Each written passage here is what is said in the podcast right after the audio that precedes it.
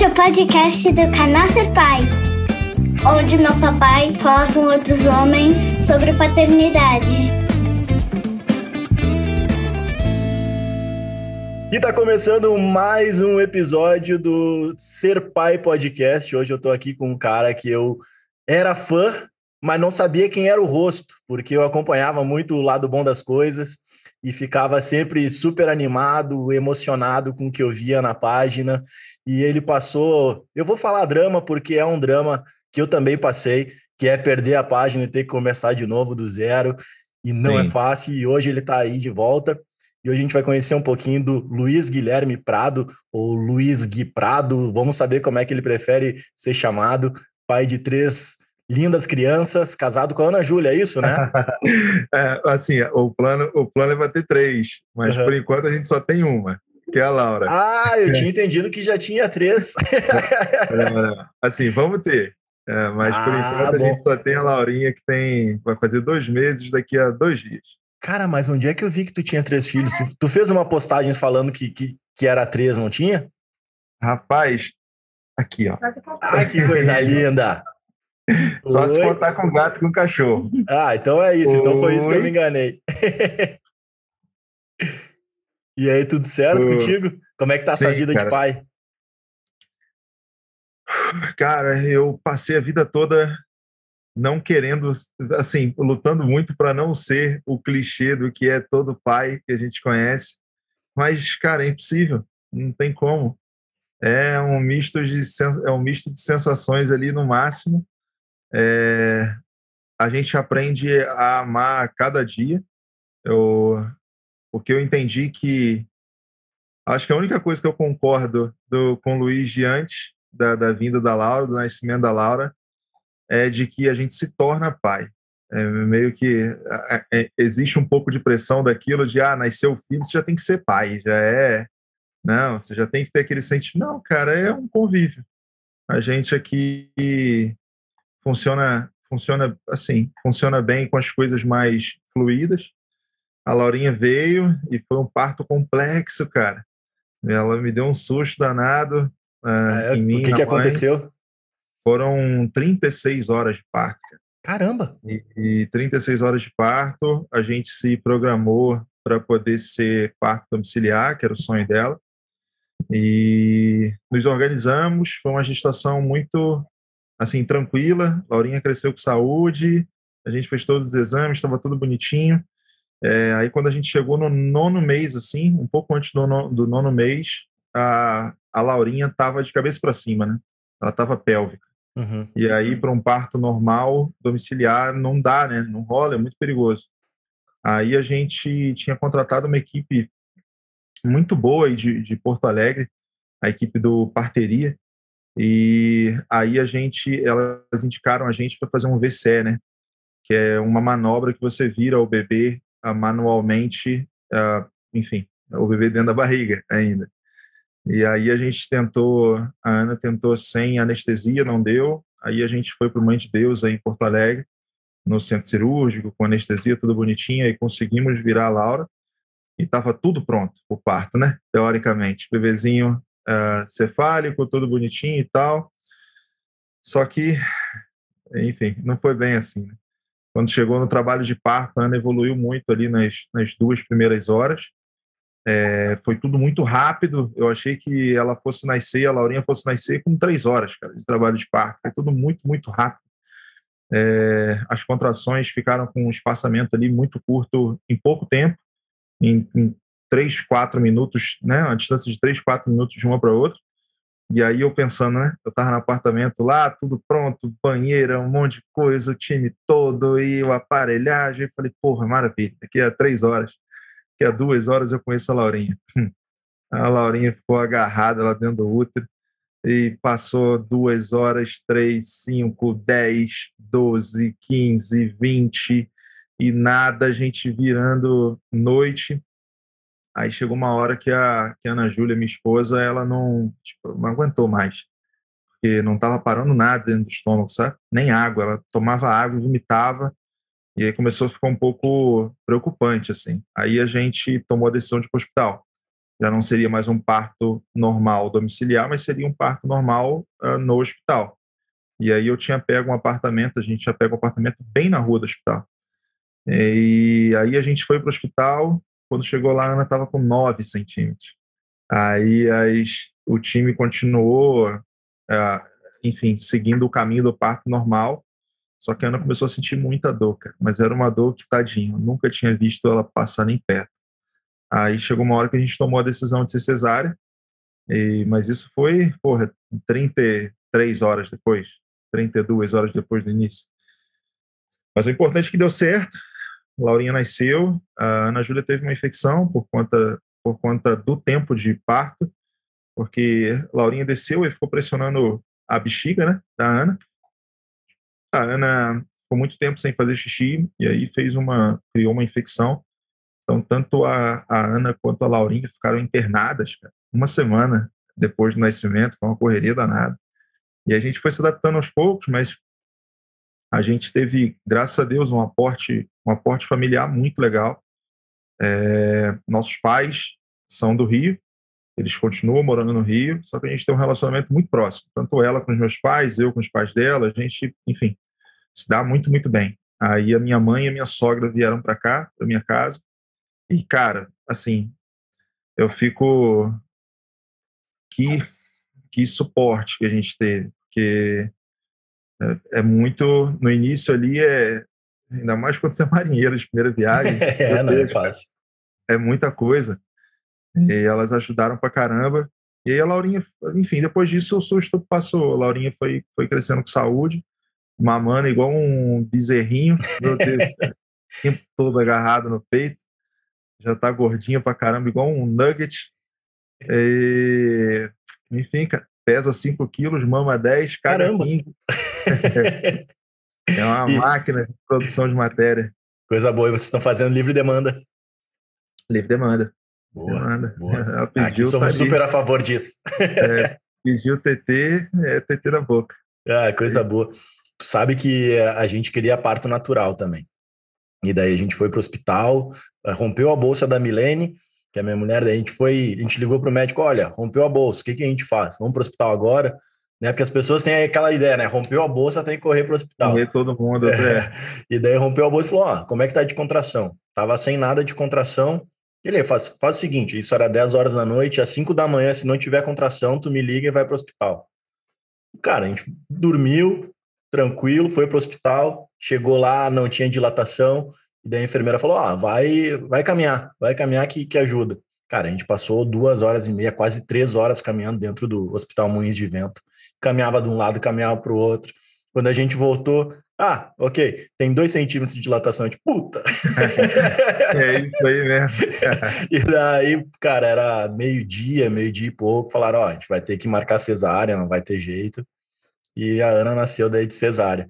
Não foi como a gente planejou, e eu quase perdi o parto dela também, porque não sei como é que foi contigo, mas eu prepararam a Milene e eu sentado numa cadeirinha no, no corredor esperando me chamarem para entrar na hora da cesárea. E eu com a GoPro todo feliz, vou, vou, filmar tudo, vou fazer, vai ser sensacional. Cara, quando eu olho assim, tá a Milene.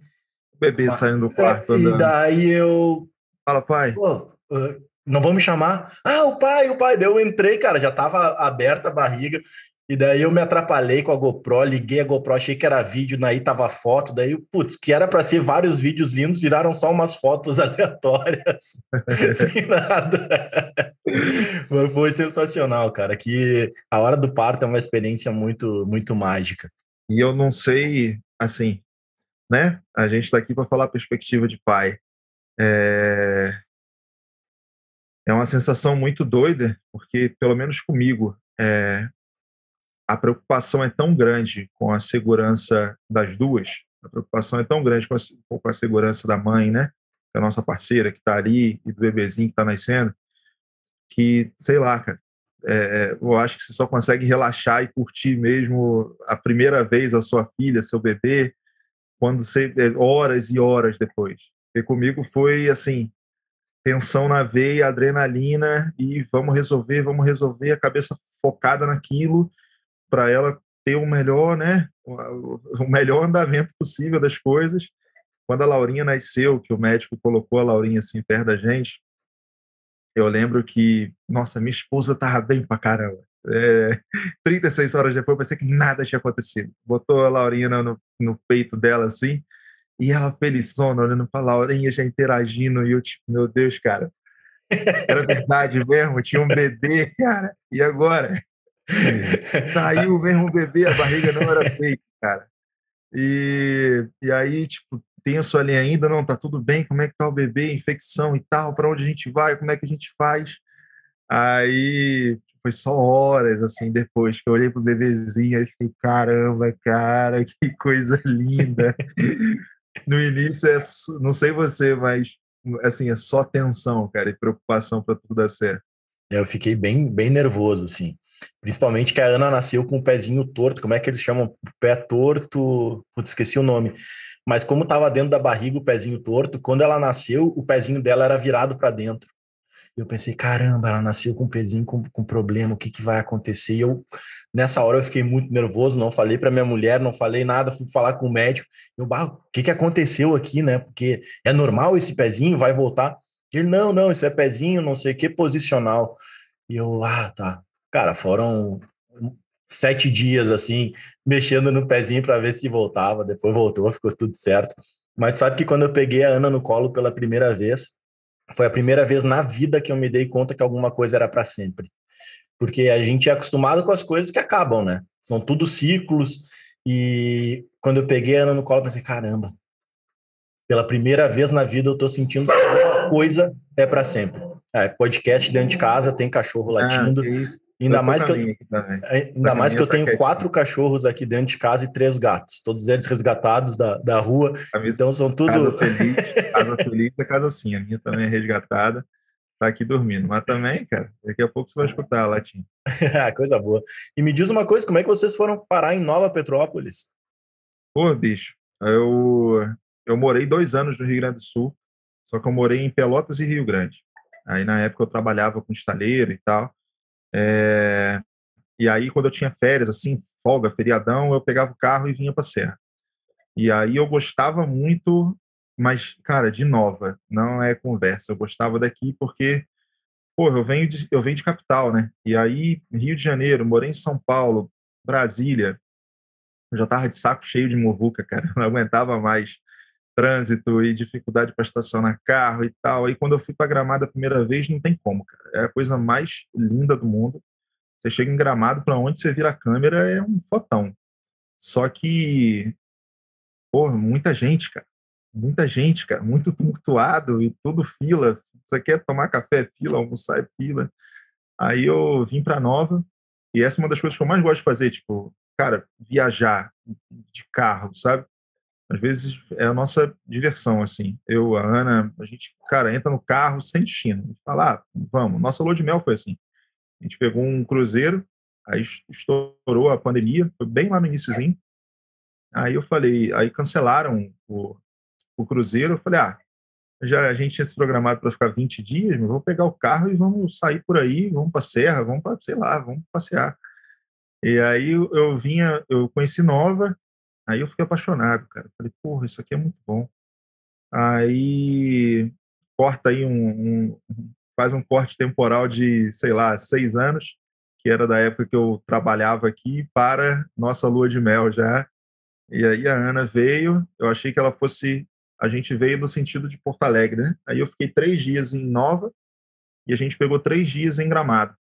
Aí quando ela chegou em Nova, ela surtou, cara. Ela ficou, meu Deus, porra, ela gostou muito, gostou muito, gostou muito, gostou muito. Eu falei, pô, se ela gostou de nova, ela é designer, eu falei, pô, quando chegar em Gramado, ela vai endoidar. E não, a gente chegou em Gramado e tomava café no hotel, ela quer ir para Nova. Aí a gente gostou tanto, gostou tanto, que a gente viu uma casa e comprou. Aí a gente foi na imobiliária, aí conversamos, aí negociação e tal, e enfim. Hoje, inclusive, eu paguei a última parcela da minha casa. Pô, que maravilha! Então, podcast em comemoração. É, está sendo um dia, cara, muito, muito especial. É, Legal. Enfim, paguei a última parte, tá tudo resolvido agora. E como é que surgiu o lado bom das coisas? Lado bom das coisas.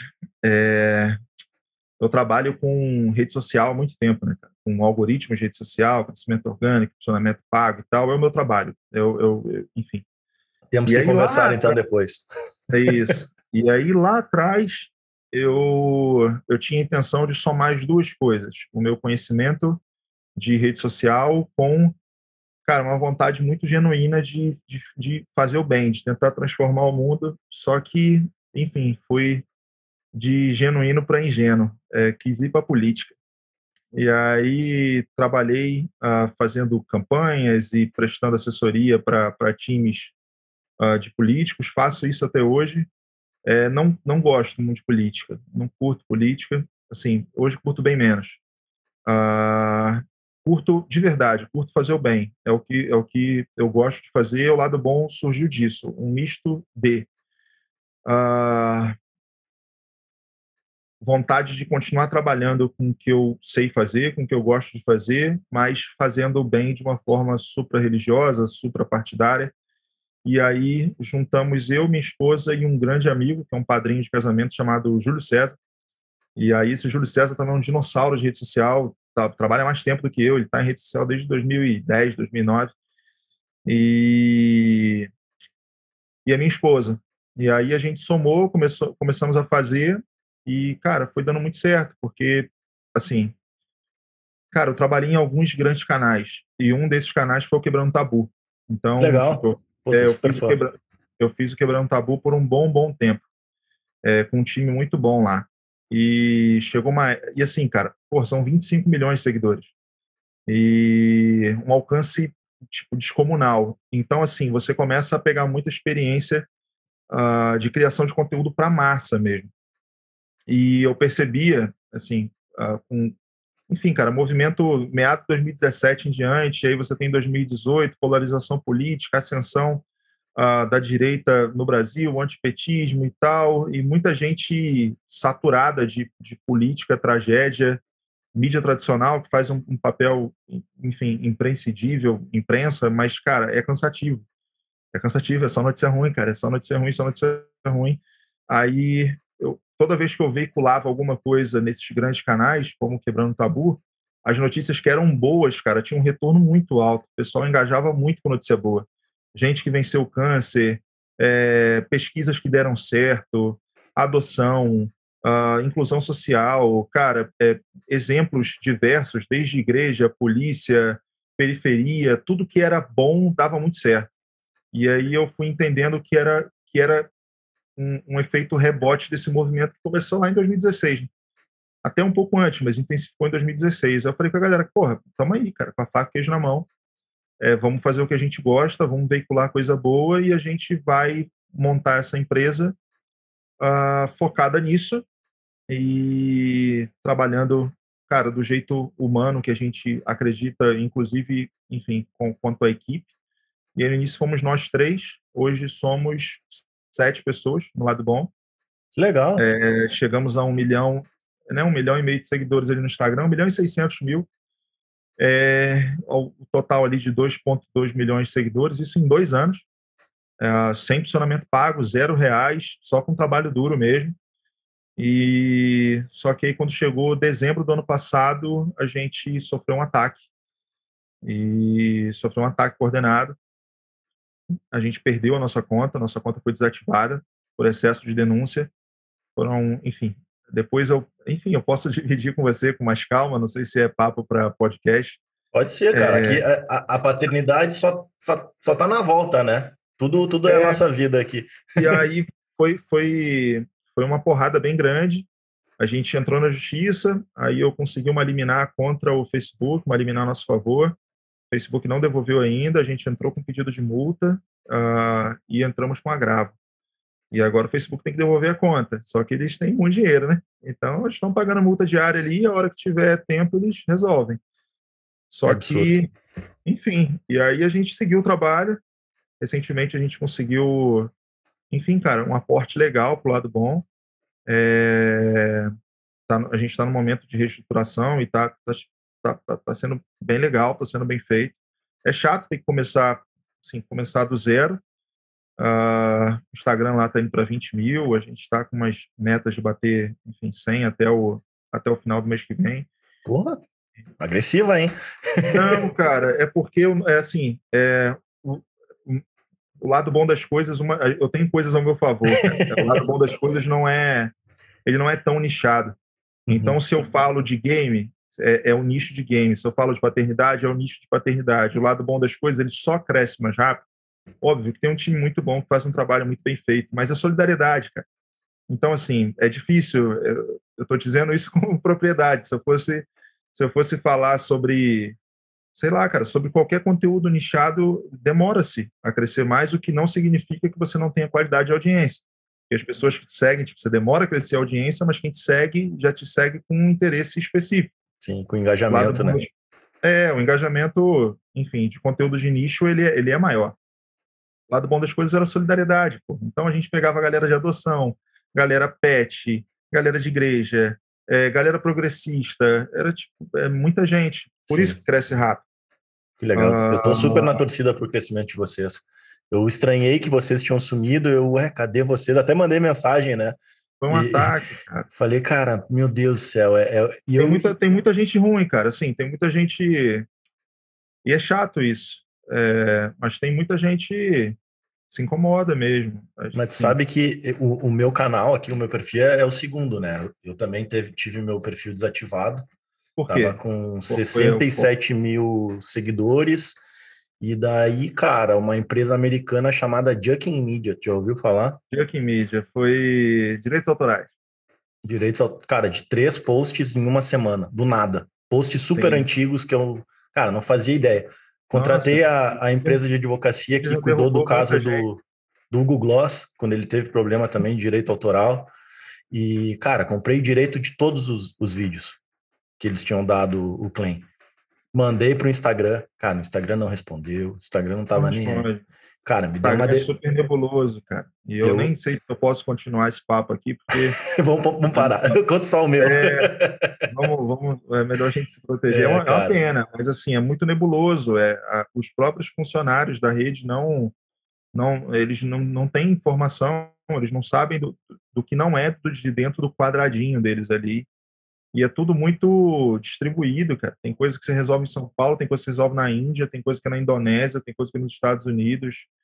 É, tudo é muito verificação, é complexo. É, tem um time de verificação de artista, outro de, de figuras públicas, outro de ONGs e instituições, outro de não sei o quê. E é, é, é, é inteligentemente e estrategicamente nebuloso. Né? É de propósito, né? Mas vou te dizer, cara, eu fiquei numa depressão fodida. Eu fiquei três meses assim que, cara, eu não queria sair da cama, porque era um trabalho já de quatro anos na época, e já tinha sido eleito pelo Google como um dos principais perfis de paternidade do Brasil. E, cara, tava super bem, um crescimento super bacana e sempre dando os créditos, fazendo tudo direitinho, sabe? Porque eu achava que estava fazendo tudo direitinho. Não, pô, aconteceu comigo, pô. Eu trabalho com isso há um tempão, aconteceu, eu, eu, é. eu perdi assim. Só que aí tem uma. Tem, existem tipos diferentes uh, de ataques, né? Existem os ataques de direitos autorais de grandes conglomerados, como o Junkin Media, ele chega, vai lá, tem uma, tem um, enfim, todo um sistema robótico para poder traquear quem está usando as coisas deles. Eles entram, eles nem sabem qual é o seu canal, cara. Não foi manual, uhum. não foi uma coisa tipo que botou do seu, o nome do seu canal e denunciou. É tudo automático. Existe esse tipo de, de desativação.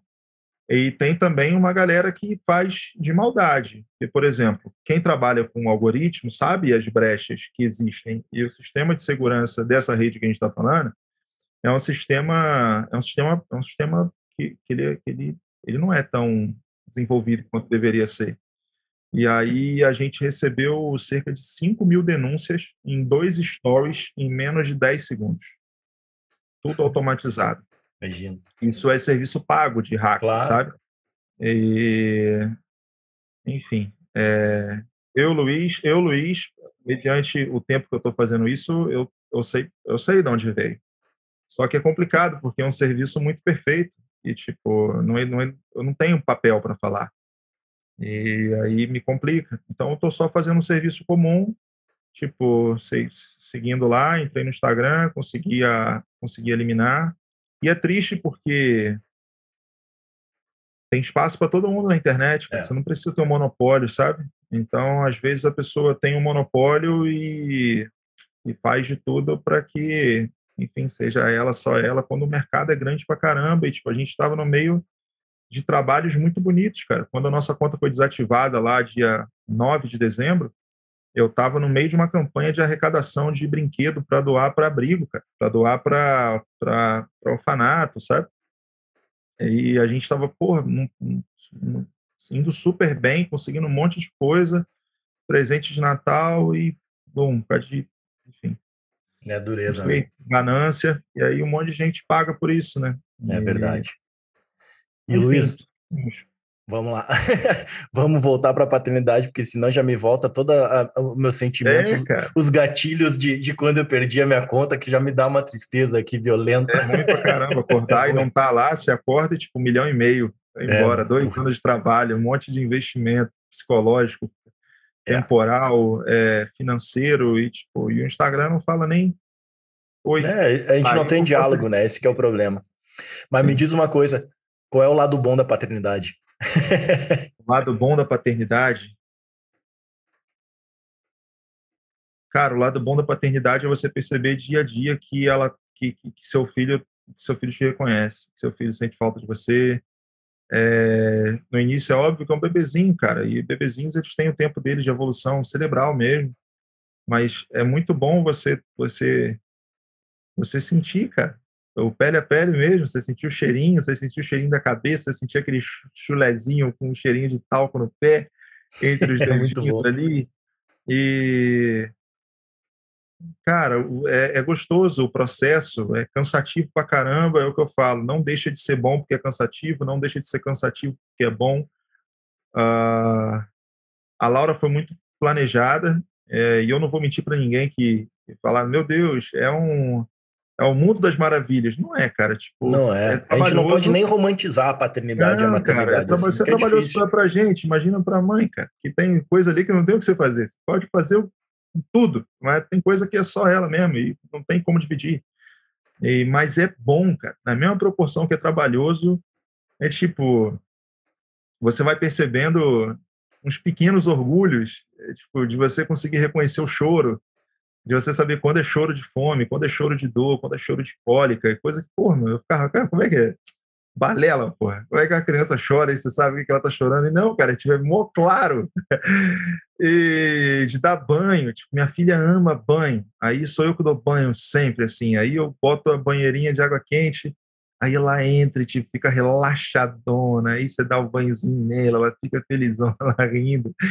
E você tira o bebezinho, fica ali com você, uma outra coisa que eu gosto muito, cara, para mim é o melhor vício que tem, é andar de sling. Porra, botar o bebezinho no sling é muito bom, cara. A barriga fica quentinha, cara. Ainda mais aqui comprida nada. Às vezes você bota o slingzinho ali, cobre ela toda, porra, a pancinha fica quentinha, o bebezinho dorme com uma beleza. Já desse eu fiz uma caminhada de, sei lá, cara, duas horas e meia e aí você fala assim, duas horas e meia, parece que eu fui em Porto Alegre e voltei. Né? Não, centro da cidade aqui e voltei, que é cinco minutos de carro, mas com o bebê você tem que ir devagarinho. E ela dormindo apagadona, e, cara, as risadas que dá, de olhar para você e começar a rir, de estar tá chorando e você botar no colo e ela acalmar mesmo. Tipo, você, você vê ela procurando você ali, sentindo seu cheiro e rindo. E dá orgulho, cara. É um negócio meio. vai crescendo e você vai vendo que vai mudando um pouquinho. Ela é a cara da minha esposa, graças a Deus, minha esposa é linda. E... mas aí você vai tentando puxar um, pô, a sobrancelha parece comigo. O branco do olho é igual. Essa nuca aqui, ó, parece comigo a nuca, hein? E, sei lá, cara, é um, é um. E você falou uma coisa que batia muito em mim também, que era o não sei se a palavra era medo, não sei se é medo a palavra, eu já conversei muito isso com minha psicóloga, mas era uma aversão ao que era perpétuo. Então, assim, eu tinha, eu sempre tive muito cuidado com coisas que fossem perpétuas. Então, é, desde, sei lá, sempre é, sexo com camisinha até o cuidado na hora de dirigir carro, até tipo, tudo que fosse perpétuo, que não tivesse como voltar de casamento e filho e sei lá, cara, acidente, tatuagem, eu não tenho tatuagem, cara, é por, por conta disso. É, eu sei que é bobeira, mas enfim. Não é, cara, não é. Não é, é bobeira, mim. Não.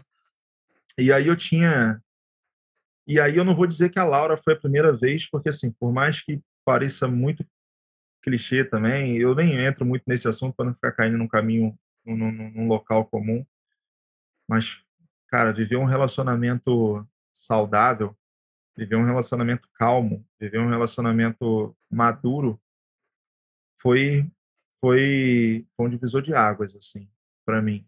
Então, quando eu quando eu casei com a Ana, quando eu comecei a me relacionar com a Ana, um relacionamento muito diferente de tudo que eu tinha tido e muito no caminho do que eu do que eu procurava como como objetivo, como paz. E aí a gente a gente planejou a Laurinha e às vezes eu paro para pensar, eu até brinco com ela, falo, caraca, se, eu, se, eu, se, se cinco anos atrás falassem para mim que eu ia ter comprado uma casa, assim, não é definitivo, definitivo, mas é uma casa. Ninguém não tem como botar a casa nas costas e levar para outro lugar. Eu tinha, que eu teria comprado uma casa em outro estado, que eu estaria com uma filha, que eu estaria casado e ia ficar meio era sempre aquela sensação de tipo ainda não está na hora. Eu ia ter 35 e ia falar não, cara, não está na hora de casar não. Quando eu é, não, não. Ah, mas porra, não, já está na hora de ter filho. Eu ia falar, ih, Vou esperar mais um pouco. Mas tá, olha tá só, olha só, Luiz. Eu tenho uma pergunta de um minuto, tá? Que é uma pergunta padrão que eu faço em todos os episódios. Tem um minuto para responder. Bate e volta, pode falar. Quando, quando bater aqui, tu não pode mais falar. Tudo igual. tá? Uhum. Então tá, vamos lá. O que é ser pai? Porra, você veio com uma pergunta complexa, mas vamos lá. Uh, ser pai é ser é ser tutor e ser melhor amigo. É você é você criar um compromisso consigo próprio uh, de tentar dar não só o que você não teve, mas o que é necessário. E eu acho que ser pai envolve uma série de, de dificuldades em diferentes, em diferentes escalas. Em, enfim, em educação, eu só quero que eu acredito que pai é isso, é ser melhor amigo, é respeitar e é tentar propor o melhor caminho possível para que, enfim, seu filho tome as decisões que ele precisa tomar. Muito bem.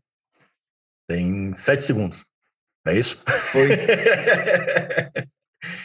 Pô, Luiz, cara, muito obrigado pelo bate-papo. Infelizmente, nosso tempo tá, tá acabando. Eu podia ficar com, conversando contigo aí mais uma hora, mas infelizmente o, o Zoom não permite ainda. e... É, se quiser começar outra, você sabe. Né, que eu, eu tenho problema daí com a edição, depois não, de juntar. Mas vamos gravar mais um episódio. Depois eu vamos. vou te chamar para a gente marcar a parte 2. Porque foi muito bom conversar contigo. É. Foi muito bom te conhecer, trocar essa ideia contigo. E depois eu vou te chamar no, no WhatsApp ali para a gente conversar um pouquinho mais daí, questões de fora da paternidade, de Não, trabalho. Pode chamar que eu estou à disposição. E, cara, muito obrigado mesmo por topar. E toda a felicidade do mundo para vocês. Precisando qualquer coisa do ser pai ali, precisando qualquer dica, eu não vou te dizer porque eu não sou nenhum especialista, né? Só não, tenho. Dica sempre tenho, não sei Só tenho... tudo, não. Só tenho a minha é. experiência para passar. E... Dica é ótimo, adoro dica. então, cara, se quiser deixar um recadinho aí para o pessoal que está nos escutando, nos vendo, sinta-se à vontade, a gente tem mais dois minutos. Ah, que foi a melhor decisão que eu tomei na minha vida. Ser pai é de longe a melhor decisão que eu tomei na minha vida.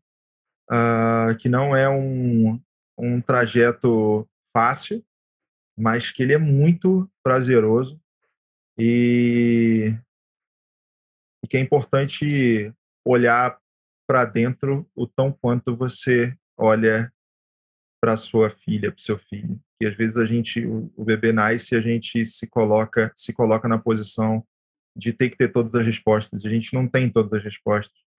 Então, assim, se você criar um compromisso só de tentar levar a paternidade com compromisso e diálogo e sendo honesto com seu filho, tal qual você, enfim, você gostaria que fossem com você, eu acho que muitos dos problemas já, enfim, já diminuem. Não vou falar que se resolvem.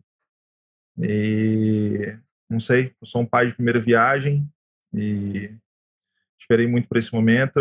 Eu me sinto, eu me sinto confiante e calmo com o que eu sei, mas ciente de que eu não vou aprender muita coisa. Eu só quero que minha filha experiencie um pouco dessa vida que eu tenho hoje, que é uma vida calma, uma vida de diálogo e uma vida de respeito. Acho que é isso que todo mundo merece. Ah, maravilha. E sigam o lado bom das coisas. Cara, muito obrigado. Pessoal, até semana que vem. Valeu, um abraço. Valeu, beijo. Esse foi mais um episódio do podcast do Canal Ser Pai, Sociedade Educativa Recreativa Pai. Para saber mais sobre o projeto, acesse no Instagram arroba o Canal Ser Pai, no YouTube barra Ser Pai TV e no Facebook arroba Canal Ser Pai. Até a próxima!